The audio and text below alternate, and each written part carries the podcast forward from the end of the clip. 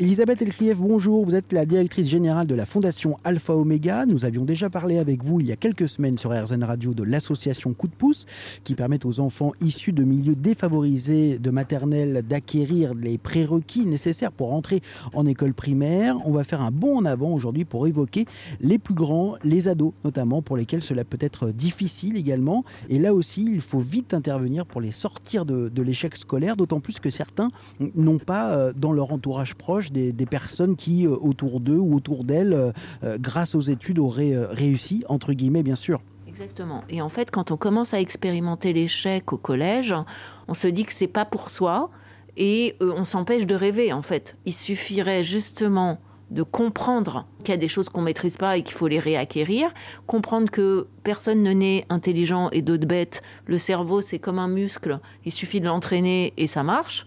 Et surtout, avoir de la motivation intrinsèque, c'est-à-dire ne pas vouloir travailler pour des choses qui sont pas importantes pour nous, mais travailler pour des choses qui nous tiennent à cœur, eh ben, euh, ça porte n'importe quel enfant parce que c'est, euh, ça fait partie de l'être humain d'avoir besoin de motivation intrinsèque. Et une fois qu'on a trouvé ces motivations intrinsèques, en général, rien ne peut nous, rien ne peut nous arrêter. Mais la difficulté, c'est que là, on parle à des ados, et les ados, ils sont plus, vous l'écrivez dans le livre, dans le plaisir immédiat que dans la vision à long terme. Donc, il faut trouver, le, faut trouver le manière, la manière de rentrer. Notre association Énergie Jeune, elle a une méthode exceptionnelle pour faire comprendre. Alors elle le fait de façon indirecte pour les jeunes, parce que vous pouvez pas euh, leur, leur asséner des vérités avec violence. Ça, ça, provoque une réaction qu'on appelle la réactance, qui est de pas supporter qu'on nous assène des trucs qu'on n'a pas envie d'entendre, mais de façon indirecte. en gros, de faire l'opposé de ce qu'on dit qu'il faut faire. Bravo, tout à fait. Je vois que vous avez des enfants.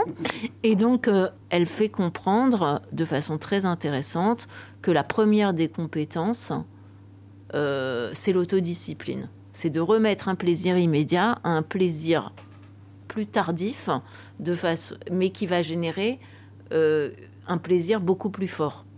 C'est d'avoir été capable de renoncer aux jeux vidéo pour faire son, se préparer son contrôle de maths et d'avoir une bonne note au contrôle de maths, eh ben c'est beaucoup plus sympa. Énergie jeune, c'est extrêmement sympa parce que c'est dans la classe, c'est en groupe.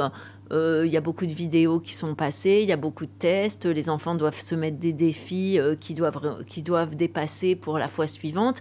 Et ils interviennent trois fois par an au collège pendant quatre ans. C'est-à-dire que en 12 séances maximum, les gosses ils se mettent à aimer apprendre et je pense que ça devrait être obligatoire, ce truc, moi. Et ce qui est important, c'est qu'il faut que ce soit collectif. Exactement. Parce qu'en fait, euh, euh, bah, ça montre bien les différents niveaux de réaction. Et finalement, c'est en voyant euh, le petit Jules ou la petite Sophie qui finalement est hyper contente de réussir à faire ses devoirs tous les soirs alors qu'elle n'arrivait pas à se concentrer, que les autres se disent ah bah moi aussi peut-être que je peux le faire si machin a réussi, etc., etc. Et puis la pression du groupe est intéressante parce que quand il y a des gens qui sont en opposition euh, énorme, si 80% euh, des gens bah, trouvent que c'est finalement plutôt intéressant, parce que ça parle à leur intériorité. Et finalement, tout le monde a envie de réussir, dans le fond. Si on leur dit qu'ils sont capables, qu'ils sont pas plus cons que les autres, euh, ils se disent, ben, finalement, ça donne envie.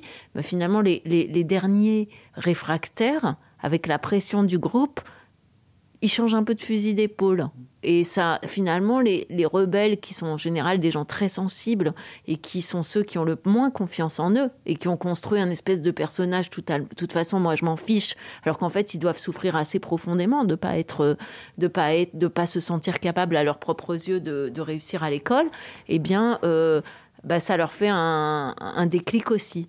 Et l'avantage aussi, c'est que euh, ça permet aussi aux plus timides bah, de plus se cacher derrière les grosses têtes une fois que l'enfant que les fortes têtes. Absolument. Chacun a sa place. Merci beaucoup Elisabeth Elkriev. Je rappelle que vous êtes la directrice générale de la fondation Alpha Omega, également autrice du livre Retrouver le chemin de l'école. Tous les détails sont à retrouver eux sur rzn.fr.